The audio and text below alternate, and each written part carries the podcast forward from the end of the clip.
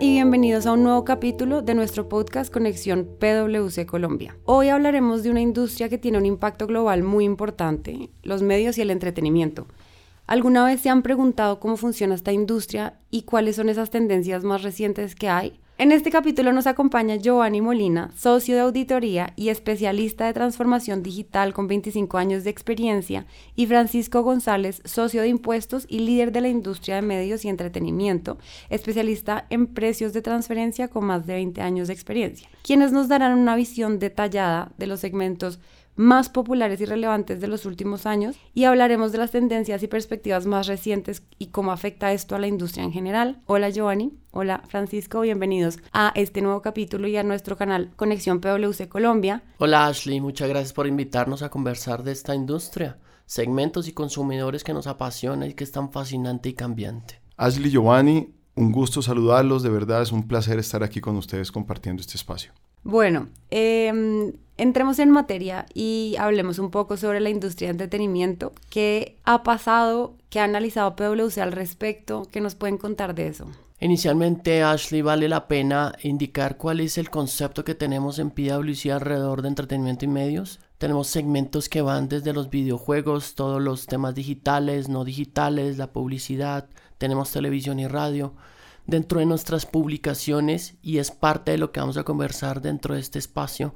Vamos a tomar todo ese conocimiento porque es parte profunda de lo que queremos explorar. Tenemos una publicación que se llama Perspectivas Globales de la Industria de Entretenimiento y Medios, en sus siglas GEMO, derivadas del inglés. Lo más relevante indicar en la industria es que se está recuperando una contracción relevante que tuvo durante la pandemia. Están saliendo adelante en función de crecimientos a, dobles dígitos después de esa trayectoria tan fuerte. En la publicación tenemos una proyección al 2026 global que va a llegar cerca de los 3 billones de dólares, en lo cual va a tener un impacto relevante sobre la economía y el PIB en Colombia. A mí me gustaría agregar que, de acuerdo con nuestro GEMO, está claro que la pandemia aceleró los cambios en el comportamiento del consumidor. Y es que los consumidores están adoptando los medios digitales para el consumo. Y esto, sin lugar a dudas, va a afectar el futuro del crecimiento en el consumo de la industria de medios y entretenimiento. También me gustaría mencionar que hay otra cosa que también está muy clara. Y es que esto es una industria que es enorme y que está creciendo más rápidamente que la economía global en su conjunto. Y es que nosotros vemos que cada año que pasa, más personas están cada vez más dedicando tiempo, atención y plata sobre todo en estas experiencias de medios y entretenimiento.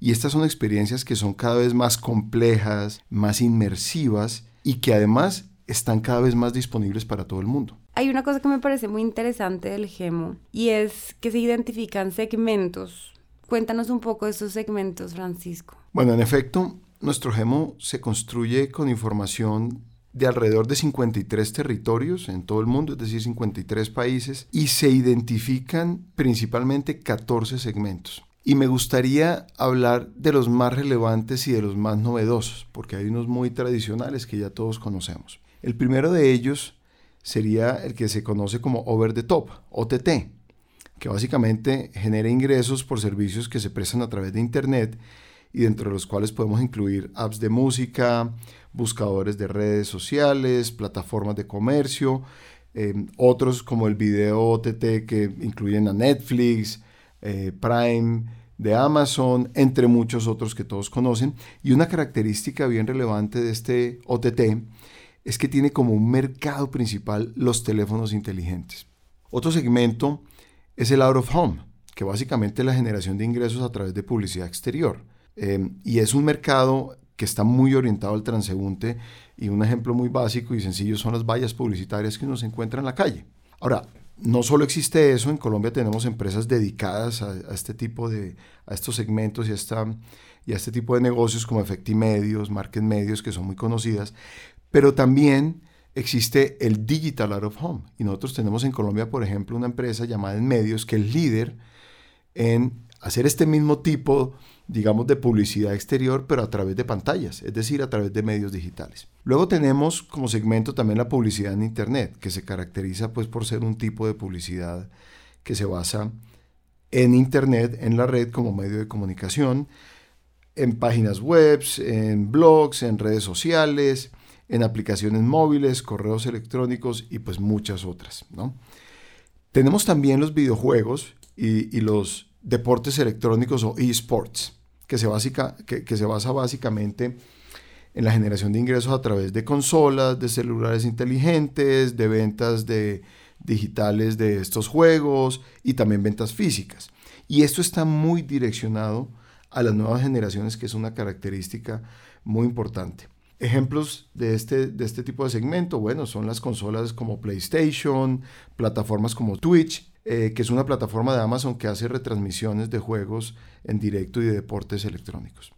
Y finalmente, me, me parece importante hablar de la realidad virtual, que es un mercado empresarial en potencia y que también está muy, muy enfocado en las nuevas generaciones y dentro del cual hay un término que hoy en día se conoce y del que se habla mucho, que es el famoso metaverso.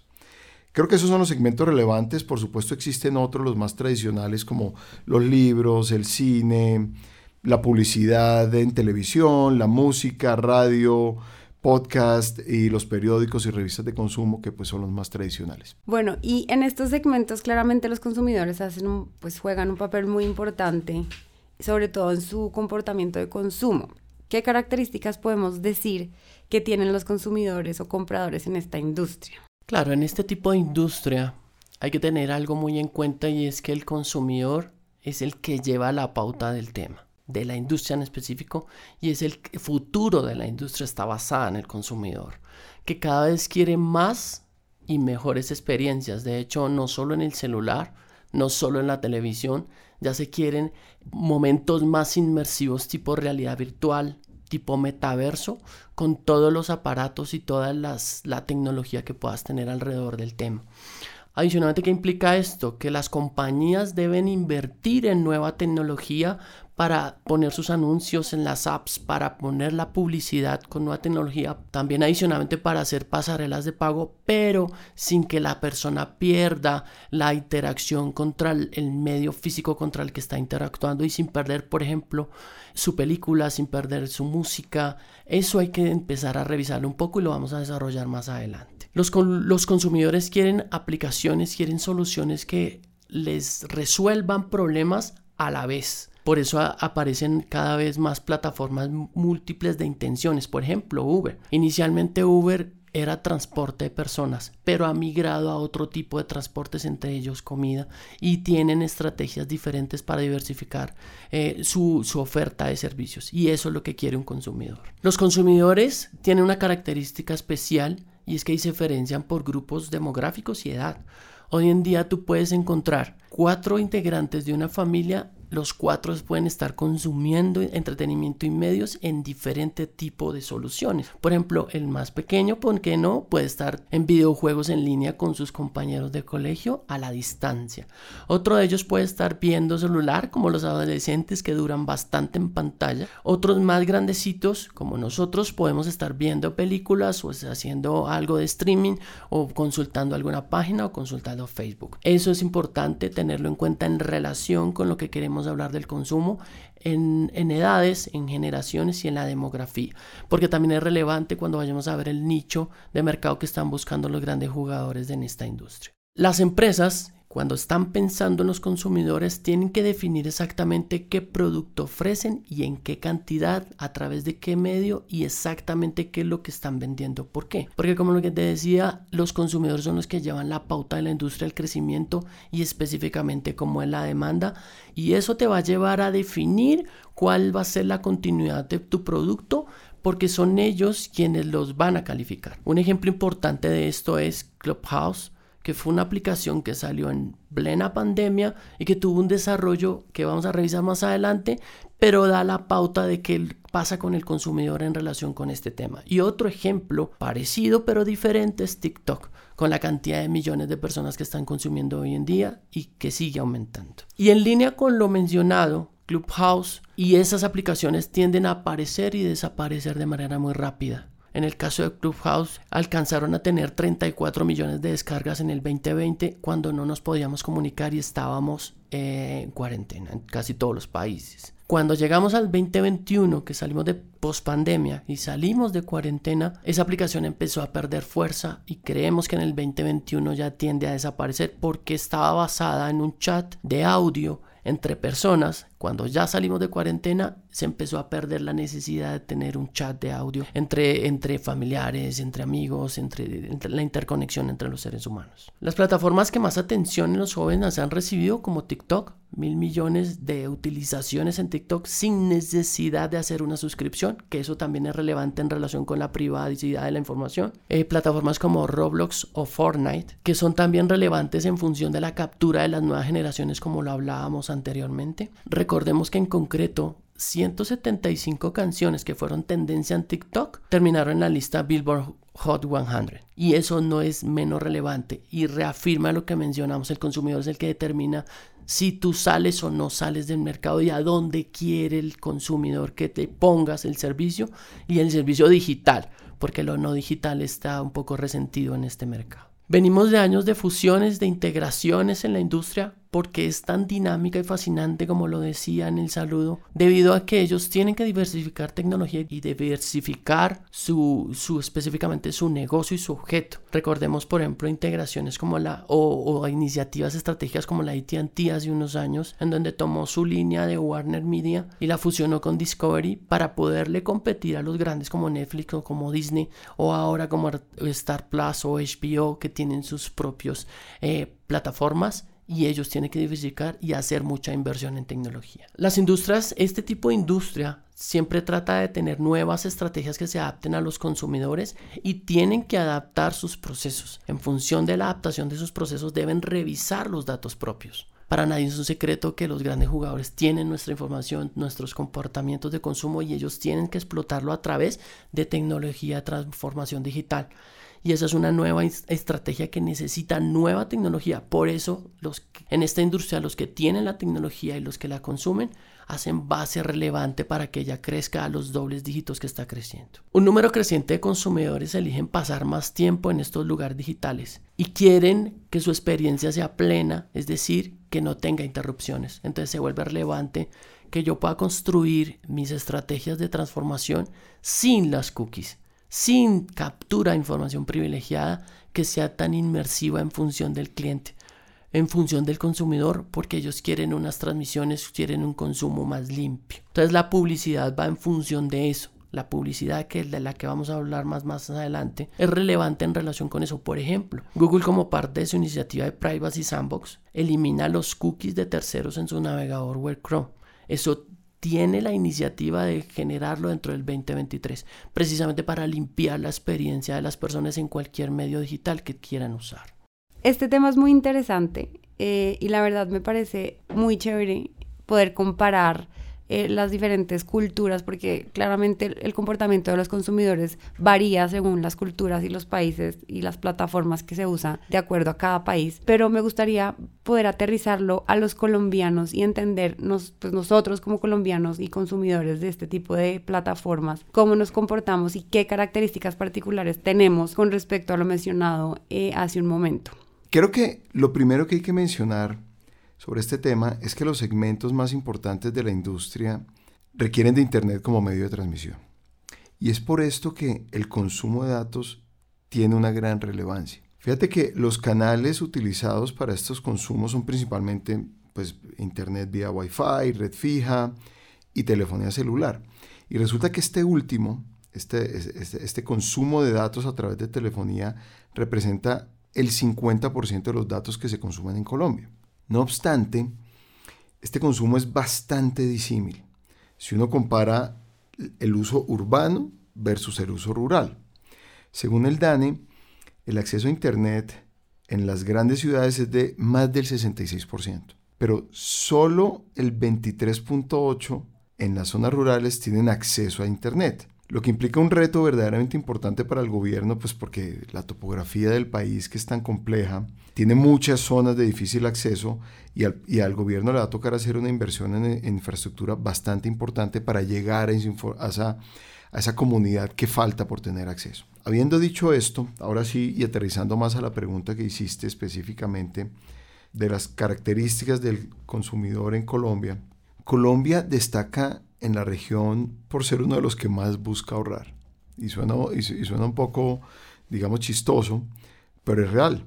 El consumidor colombiano normalmente busca promociones, opta por canales de compra que le permitan tener menos precios.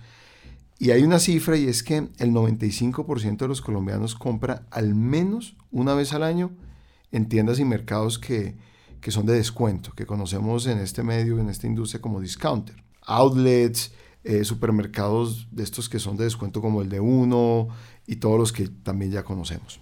Eh, la explicación está muy clara, pero me gustaría saber cuáles son esos perfiles de consumidor que más se destacan en nuestro país. Bueno, mira que existe una empresa de investigación de mercados que se llama Cantar World Panel y ellos han identificado principalmente cuatro perfiles del consumidor. Y yo voy a, a mencionar estos cuatro, empezando por los de menor tamaño y luego llegando a los de mayor tamaño. Primero tenemos los fieles de acuerdo a lo que te digo eh, con esta investigación de Cantar World Panel. El primero de ellos son los fieles, que representan el 8% de la población y se trata de personas que de alguna manera ya hacen parte de un nicho de mercado, ya han sido fidelizados eh, con alguna marca, con algún producto, con algún canal de compra, de modo que para ellos el precio no necesariamente influye mucho en la decisión de hacer una compra o no. En segundo lugar tenemos los oportunistas, que son el 22% de la población. Sus decisiones de compra se enfocan principalmente en marcas y canales del día a día, es decir, algo que ya les ha funcionado en el pasado. En tercer lugar tenemos los rastreadores y yo creo que aquí es donde empezamos a ver la gran masa de lo que realmente identifica a los compradores colombianos y este es el 28% estos rastreadores para los cuales el precio es la prioridad. 28%. Y en cuarto lugar, que representa el 42% restante, tenemos a los compradores prácticos, para quienes los factores como la cercanía, la conveniencia, la facilidad de compra y la rapidez son supremamente relevantes. Entonces, en línea con estos dos últimos perfiles que representan el 70% de los compradores en Colombia, muy en línea con esto hemos visto que los consumidores colombianos se están trasladando rápidamente a realizar compras en canales digitales, porque justamente permiten tener acceso a muchos descuentos, hacer compras muy rápidas y muy fáciles a través de diferentes canales. Bueno, ese comportamiento del consumidor es súper interesante. Claramente cada uno se comporta diferente dependiendo de pues, su consumo eh, y de la plataforma donde consuma eh, lo que necesite consumir, por así decirlo. Pero ¿cuál es esa forma más fácil de llegar al consumidor o cuál es la dinámica con la que podemos acercarnos más fácil a ese consumidor?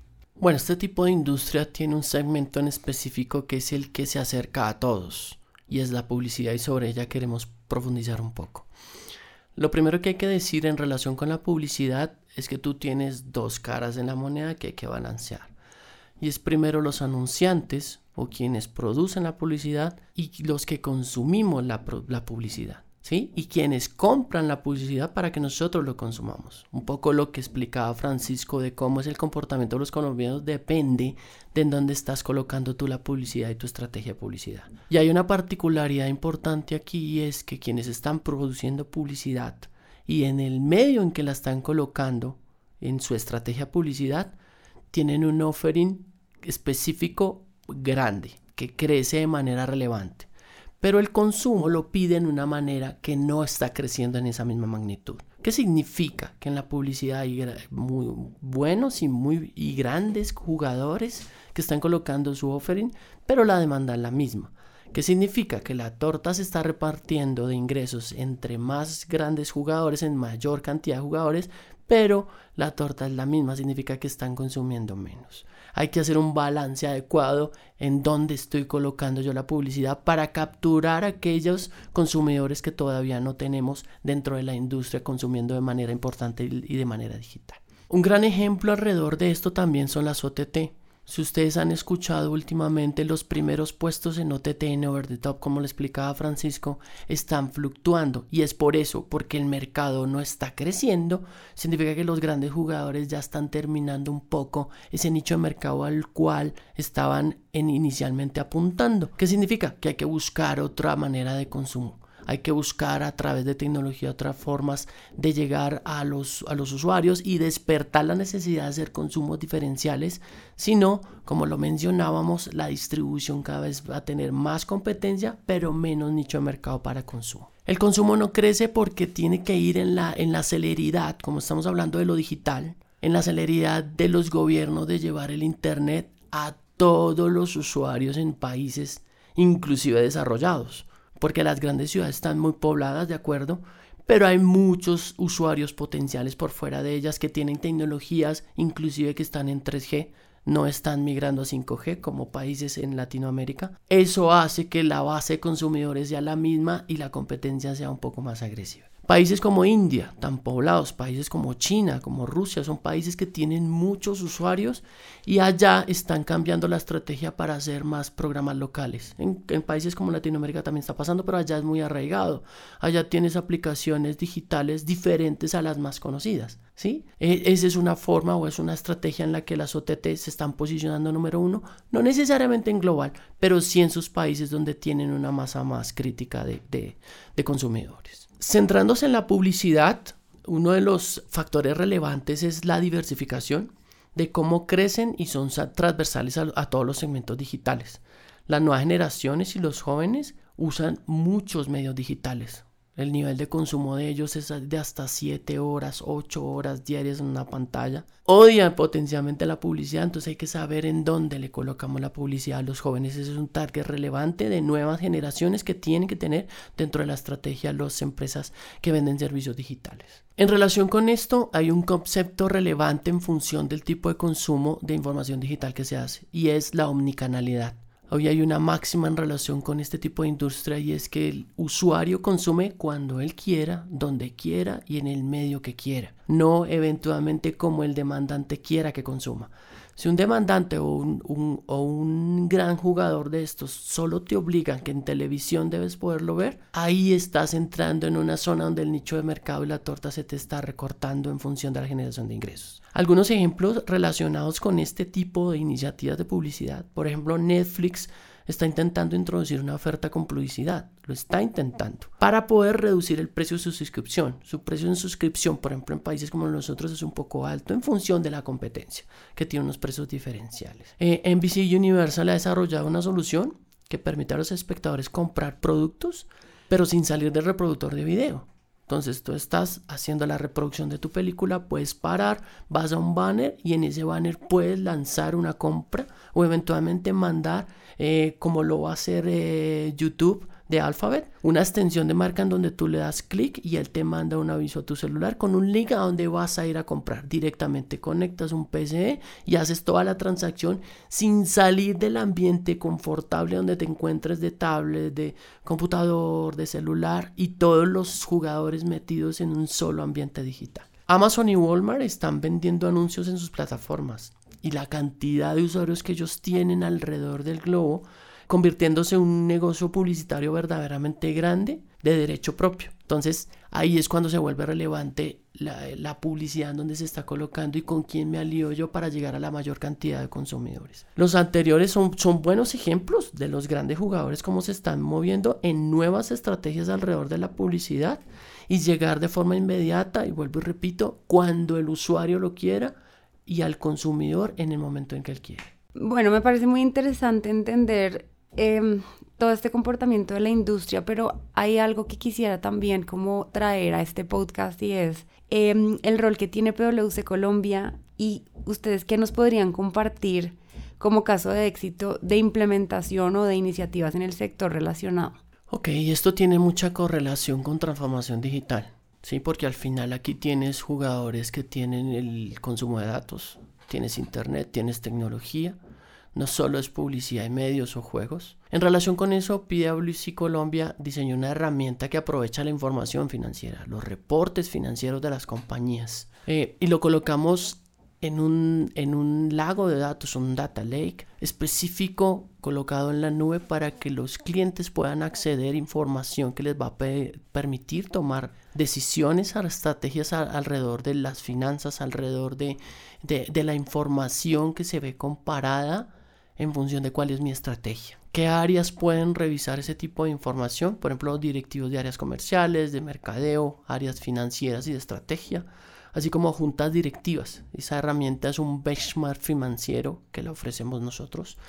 Tenemos una suscripción de casi 30.000 empresas del país que están subiendo reportes financieros, entonces tú lo puedes sacar por sectores, los puedes sacar por nicho, lo puedes sacar por indicadores. ¿Y qué beneficios te está entregando ella? Un análisis, por ejemplo, del estado actual de la industria y tendencias de las mismas comparando márgenes de rentabilidad, de eficiencia operativa, niveles de apalancamiento, en general los indicadores financieros que puedes sacar del reporte financiero, no solo estado financiero, sino reportes financieros como también el flujo efectivo. Obtener una mirada profunda de lo que está pasando en tu empresa y cómo te comparas con tu competencia de manera gráfica y comparada en función de cómo estás posicionado y cuáles son los riesgos que estás viendo en función de todo esto que hablamos de la torta, de los consumidores, también como empresas es relevante saber en qué momento me encuentro comparado contra el mercado. Observar el comportamiento de indicadores personalizados, o sea, no es solo ver específicamente un indicador que sea de un grupo en donde tú ni siquiera sabes cuál es la sensibilidad que tú tienes frente a la competencia. No, ahí puedes ver un indicador personalizado de lo que tú quieres comparar y puedes saber específicamente la competencia cómo está contra ti y quiénes son los grandes jugadores y cómo me comparo contra ellos en función de esos indicadores. Es muy relevante. Hicimos eh, eh, una comparación, por ejemplo, en el tema de telecomunicaciones, que son algunos segmentos solamente de la industria de entretenimiento y medios, para siete empresas, específicamente de programación y radiodifusión de televisión. El tamaño de mercado es más o menos de 1.3 billones en esa categoría que te estoy mencionando y se denota que tienen tasas de crecimiento a doble dígito de alrededor del 26%, que es de manera relevante, después de la contracción que tuvimos en el 2020. Porque lo que pasa es que esos porcentajes de contracción del 2020, potencialmente la visión que se tiene es que no se van a dejar de percibir y se están normalizando en los siguientes y posteriores años, creciendo a, tasas como la que mencionó el 20 de doble dígito de 20-26%, están recogiendo potencialmente esas pérdidas o eventualmente esa falta de ingresos que tuvieron en pandemia. ¿Cuáles creen que son los retos que enfrentan las empresas de acuerdo a lo que estás mencionando? Porque sí, tienen que tener bastantes dinámicas para adaptarse a estos cambios. Esos retos que se vienen para los próximos años para estas empresas, ¿cuáles serían? Bueno, yo creo que hay muchos retos, pero vale la pena resaltar cuatro. El primero de ellos es que hay que tener en cuenta para las empresas que la competencia es muy intensa. Las barreras de entrada a esta industria son muy bajas y el ritmo de innovación, como hemos mencionado, y de cambio es demasiado alto. Y eso significa que la estrategia de las compañías no puede ser estática, permanentemente deben estar innovando. Ese es el primer reto. Eh, como segundo punto, creo que vale la pena mencionar que el pulso social del DANE indica que el 75.9% de los encuestados no está en la capacidad de ahorrar. Y si tú ves esto y lo atas a, a los perfiles que hablamos del consumidor colombiano, esto en lo que va a terminar básicamente es que el factor precio seguirá siendo un factor decisor en las compras en el país, incluidas las que se refieren a, la industria de entretenimiento y medio. Y aquí hay un reto que incluso más que un reto puede ser una oportunidad. Como lo mencioné antes, el acceso a Internet en las grandes ciudades supera el 66%, pero en las zonas rurales es incluso menor al 24%. Sin embargo, a medida que la penetración pues, de, la, de, la telefonía móvil continúa aumentando, aparece una enorme oportunidad de crecimiento fuera de las principales áreas urbanas a las que todas estas compañías de medios y entretenimiento pueden llegar a acceder. Y finalmente, creo que es muy importante hablar de los temas regulatorios. Hay que tener en cuenta que algunos países han adoptado normas con el fin de proteger a sus consumidores y en ciertos casos incluso las medidas llegan a resolver que se prohíben ciertas redes o ciertas actividades. Es, eh, eh, uno de los ejemplos más famosos es el caso de TikTok en, India desde el año 2020. Y por esta razón, yo considero que las empresas deben tener un, cierto grado de inversión en investigar qué va a pasar con los temas regulatorios a futuro para que los tengan en cuenta en la toma de decisiones y en las inversiones que van a hacer al respecto. Bueno, este tema fue demasiado interesante y muy enriquecedor. Muchas gracias Giovanni y Francisco por estar acá. Ashley, gracias a ustedes por la invitación y también gracias a todos los oyentes por el interés en el tema. Muchas gracias Ashley a todos los oyentes que nos, que nos siguen con este tema. Adicionalmente hacerles una invitación. Revisen nuestras redes sociales. Tenemos esta publicación con mucha más información súper interesante, no solo global sino local. Y adicionalmente en el tercer trimestre de este año vamos a lanzar la nueva publicación que tiene una proyección al 2027 Em, en relación con los segmentos que a ustedes tanto les gustan. Muchas gracias. Bueno, y a los oyentes, muchas gracias por estar conectados con el capítulo. Los invitamos a seguirnos oyendo en las diferentes plataformas de streaming y estar muy pendientes de todo el contenido que se viene para nuestro canal Conexión PwC Colombia.